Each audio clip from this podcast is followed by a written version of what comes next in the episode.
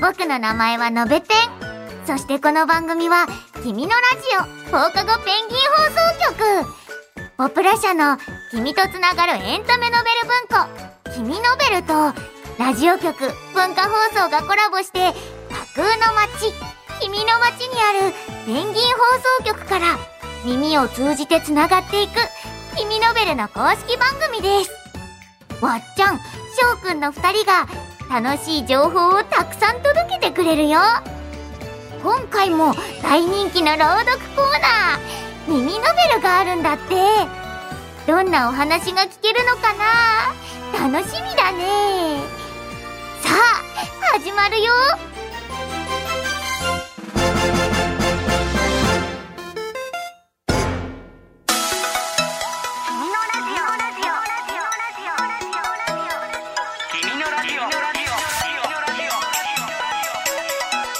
君のラジオ放課後ペンギン放送局こんにちは君ノベルの公式番組君のラジオパーソナリティの渡田美咲ですこんにちは同じくパーソナリティの藤沢翔です6月に入りまして1週間はい翔くん、うん最近はどんなことがありましたか最近どんな私たちのことを話していこうじゃない かあなるほどねはい僕はですねうんとね、うん家族がねうん最近運動会がありましてそうそう家族そうあの甥っ子と姪っ子がいてうん学校で運動会があってうんうんそうへーでちょっと地元離れてるから直接は見れなかったんだけどうんあ頑張ってる動画とか、うんかけっこの動画とかーいいですねそう写真とかもらってうんわいいな頑張ってるな嬉しくなったなみたいな嬉しくなったなそそれ見て嬉しくなったなみたい なちょっと待って下手すぎ下手すぎ誰が誰が嬉しくなった の違う違う嬉しいなだった追いかけっこの動画とかなんだゴールラインでさ1位2位争ってる動画とかだったの、うんだからそれ見てうわすごっと思って、早いんだねそうなんかね知らないうちにめっちゃ足速くなってて、成長そうそうそうそう嬉しめっいちゃ嬉しかっただから小学生あそうそうそう小学生なんだけそどうそなうんだそうそうそうぐんぐん足の速さも伸びていったりとかするそうね会えない間にも大きくなってるんだよなと思ってわっちゃんは何があったんですか私は最近は食べてます食べてますうん何食べてんのいろんなのを食べてるんだけど、うんうんうんうん食べたことないもの食べてみたいなとか思って、ルーローハンあわかるかもしれわなかいる台湾うんうんうのん料理なのかな、甘辛い肉そぼろをこううんご飯の上に乗せてそう食べるうんそれを初めてこう食べてみたあんだけど、お店に行ったってことそうおへー店がねいくつかあるんだけうど、んうんうんものすごい美味しくって、へえそうあと甘いものだと、うんうん元祖いちご豆大福、うんその和菓子屋さんが作られたのがうんうんうん大正元年なあええ元祖でしょ元祖なのかなあの日本で うんうんうん一番最初に大福の中にいちごを入れたお店なの ええそうなのそうそう聞くとすごいかもれない元祖でしょ元祖だねそれは元祖 だね今言うのが合ってた ねそう昭和何年かにうんうんうん初めて大福にいちごを入れて、うんうんうんうで当時はそんな斬新なねーん大福にいちごが入ってるなんてってすごいブームになって、うんうんうん私も食べてみたうらん、うんうんもう本当にねお餅がうんうんうんすごい伸びるタイプのお餅えがすごい美味しくって、うんうん粒あんとこしあんが選べたんだけど私はこしあん派だから、うーん そういちごもなんか産地直送でええすごい新鮮なのあもう取れたてのいいな最近みんなどんな風にね過ごしてるかなと思ってああだこうだ見てたらね、うん修学旅行に行くんですっていう人とかがねそうなんだそういたから、うんうんこういうのもあるんだよっていうのを言ってみたくて あそおう土産もいろいろあるかもねとかねそうもしね、うんうんうん東京に来るよっていう子がいたらねあこういううんうんうんなんか元祖とかそういうのはねいいんじゃないか確かになとか思っていいねたまにはこういつものじゃない違うものもね、うんうん楽しんでもらえたらみんなと共有できたらいいですねシェアハッピー。えー、いいなお腹お腹空いてきた本当に、 ねそう食べるの最近すごい好きだからいいなみんなのおすすめのものとかも教えてもらえたら嬉しいなと思いますはいそうねはいということでこんな二人がお届けする「君のラジオ」最後までよろしくお願いしますお願いします君のラジオ放課後ペンギン放送局続いてはこちらのコーナー耳ノベルははい、このコーナーでは、君ノベルで今注目されている作品の美味しいところだけを私たちが朗読でお届けしちゃいます。はい今日紹介する本はですね「手のひら階段こっちへおいで」6月15日に発売される階段が大好きな10人の書き手による最も恐ろしい最強の短編集です。そうなんです。今、はい翔くんもこっちへおいでと明るく言ってくれた けど、そんなことじゃないっていう。そうなんだはよね。い、こちらの手のひら階段についてなんですけれども、うんうん、手のひら階段とは、はい、手のひらに収まるほど小さな小さな物語。うんすべて800字以内で書かれた怖い話や不思議な話奇妙な話のことですうん短いからあっという間に読み終わるよっていうのもポイントになってますねでもねはい短いからといってはい油断しちゃダメだよ。この本にコレクションされている物語はどれも本当に恐ろしい話ばかりなので。うーんということでねこの手のひら階段では50そんな怖い話をなんと50話、う話ん、たっぷり楽しむことができるんです。いやーうてんか怖いのどうですか翔くんは怖いのはねダメです。もうバッサリと言いましたね怖いです。 私もねすごい怖いの怖いよね怖いのは 怖いよね。すごいわかる。でも、うん。怖いもの見たさというものああがーあありりまますすねね。そう気になって読んじゃうんですよねそうね見ちゃうよね。いやでも今回本当に怖かったよねそうだねなんかうん大きくなってからさ、読んでるはずなのにさ全部怖くてないからね大きいとかもうそうそうそうそう本当に舐めてかかっちゃいかんよ 想像力がね本当にかきたてられうんるうんうん しかもなんか短いからさ気づいたら読み終わってる感じでうん、怖いシーンとかもさもちろん入ってくるんだけど終わった後に、うあれ今のってどういうことだったんだろうみたいなわかるそうそうそうもう一回頭の中で、うんあこういうことかって思ってまたゾクゾクみたいなそうそうそう何度もパターンでねそうそうそこのセリフはみたいなこととうか、うんうんうん状況とかがすごいこう浮かぶんだようね、んとにかく怖いです 今回の今回のははい怖いの好きな人にもねうんおすすめだよねおすすめのうん本ですね、はい。今日はそんな手のひら階段こっちへおいでから二階堂青さんの作品友達を朗読します。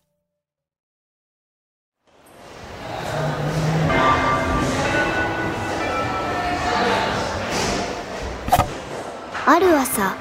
学校の靴箱にキャンディーの形に折られた手紙が入っていました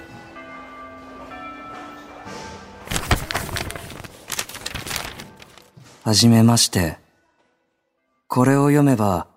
今日から私はあなたの友達でした。友達だから私はあなたをもっと知りたいです。あなたは犬と猫ならどれくらい好きですか私は猫がたくさん好きです。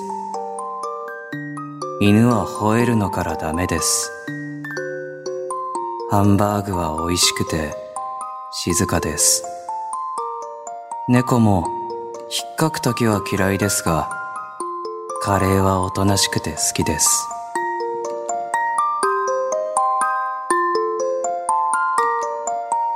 差出人も宛名もありません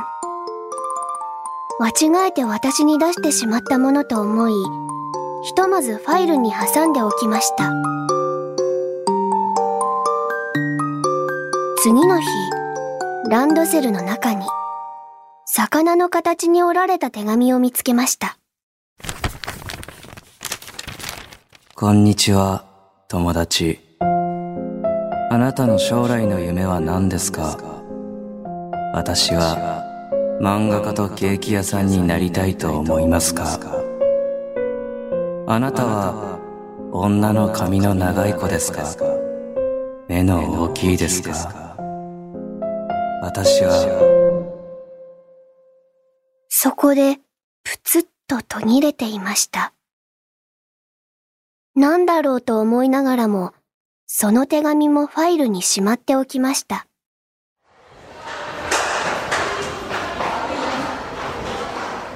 二度あることは三度あるというので翌日は身構えて投稿しましたけれど手紙は届いておらず、少しほっとしました。が、夕食後に部屋へ戻ると、机の上にハートの形に折られた手紙が置いてありました。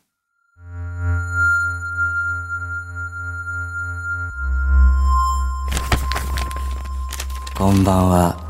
友達。私は絵を描くのが得意で、あなたの絵を描いたらプレゼントします。あなたの誕生日はいつですか私は、おとといが誕生日でした。私のプレゼントは、友達です。だから、あなたがプレゼントの私です。嬉しいあなたはハンバーグとカレーならどれくらい好きですか私はハンバーグが美味しくて静かです今からあなたに会いに行っていいですか夕食前まで手紙なんてここにはなかったはずです。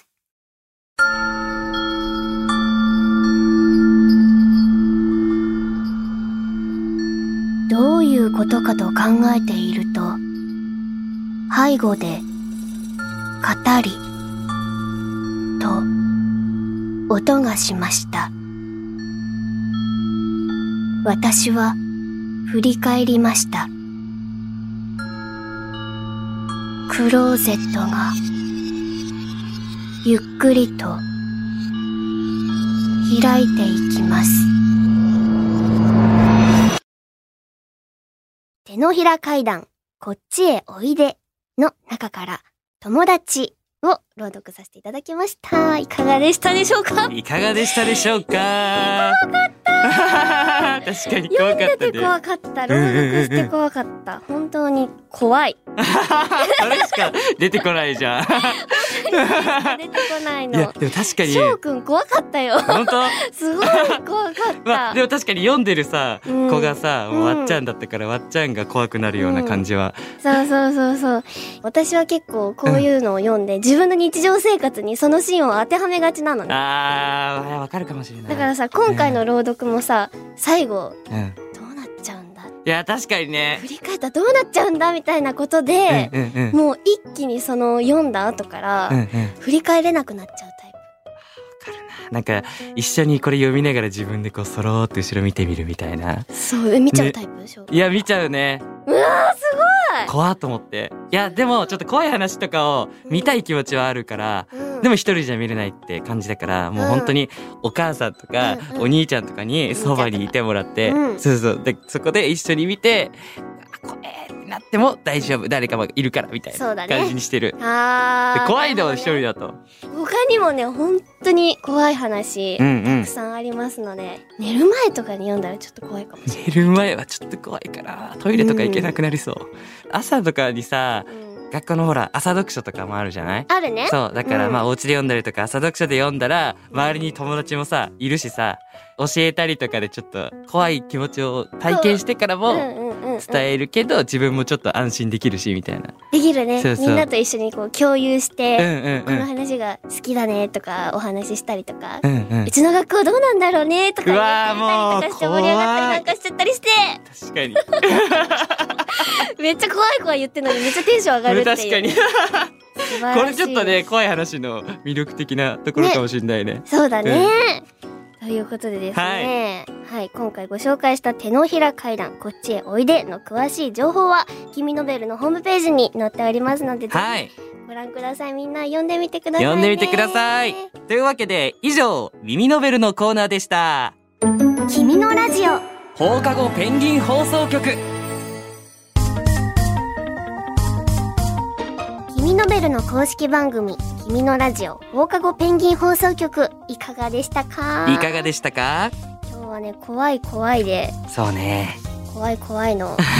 怖い話を朗読して怖いね怖いねで 怖いね怖いねでしたけれども改めてもううんうん友達これはもう私の 中で忘れられない 普通にありそうだよねこれねなんかあるだってさ学校とかでさ、うん、手紙とかもらうじゃないこうい手ろ紙いろ交換みたいな、ね、やり取りするじゃないうんうんうんうんそれ開いてみたらさ「こんにちは友達」みたいな翔くんが読むとさっきのやつ戻ってくるから さっきの朗読シーンが簡単にもう想像できちゃうんだから怖がりながらまだうんうん夏は遠いですけれど、そうだねちょっと このジメジメした湿気すらもこの怖さで飛ばしていけたらなってすごいポジティブに考えてるけど確かにみんな心して読んでねうん。 はい、じゃあそれではですね、最後に君ノベルからお知らせです。6月の新刊がもうすぐ発売されます。今日の耳ノベルで紹介した手のひら階段こっちへおいでに加え、ようこそタンポポ書店へ3巻、なくなった日記、幽霊お悩み相談室3巻、ドキドキ料理バトル、審査員はグルメ幽霊の合計3作品です。本屋さんなどでぜひチェックしてみてください。はい君のラジオではみんなからのお便りをお待ちしていますはい。メールアドレスは、君のアットマーク、joqr.net、kimino アットマーク、joqr.net です。そしてさらに、うん君のベルから嬉しいお知らせでございます、はい。えーメールアドレスを持っていないよーっていうポップ友のためにお便りが送れるフォームを作りましうたん。君のベルのホームページ君の街のトップにあるラジオのバナーからアクセスしてみてくださいはい。僕たち二人が喋っている、いつものイラストが目印になっています。これまでみんなが投稿してくれていたカフェアーダコーダのお便り用トピックスはもうすぐ閉じるので、これからはお便り用フォームから送ってね。たくさんのお便り待ってますして。ます次回の配信は6月15日水曜日夜6時頃です1週間後にまたお会いしましょうお会いしましょう。今日の最後の挨拶は翔くんが考えてくれたというふうに聞いたん えですーけれども、本当にそれは本当でしょうか言ってくれるのでしょうかいやこれ大は丈た夫かなまた今教えてくれて一緒に読むパターンなのでしょう かどういうパターンなのか教えていただけますでしょうか6月8日、うん今日はあのねルンバの日なんだってお知ってるお掃除用ロボットルルンンバあバそうそうそうそうそうなんだそうなんだけど、うんそのルンバの日にちなんでうん6月も頑張ルンバでいきましょ翔くんってやっぱ天才なんだうな やめてよ恥ずかしいよそれでいこう、早くみんな新しい挨拶さんを送ってきてくれ 僕によしじゃあ今日はそれでいきましょう、はいそれでは「君のラジオ」今日はここまでお相手は渡田美咲と藤沢翔でしたそれでは6 6月月もも頑張ルンバ